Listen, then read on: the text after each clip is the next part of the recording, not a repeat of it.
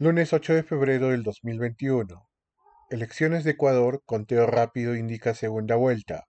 Resultados del conteo rápido de las elecciones realizada por el Consejo Nacional Electoral elegirá entre el abanderado de Rafael Correa contra un líder indígena y un empresario.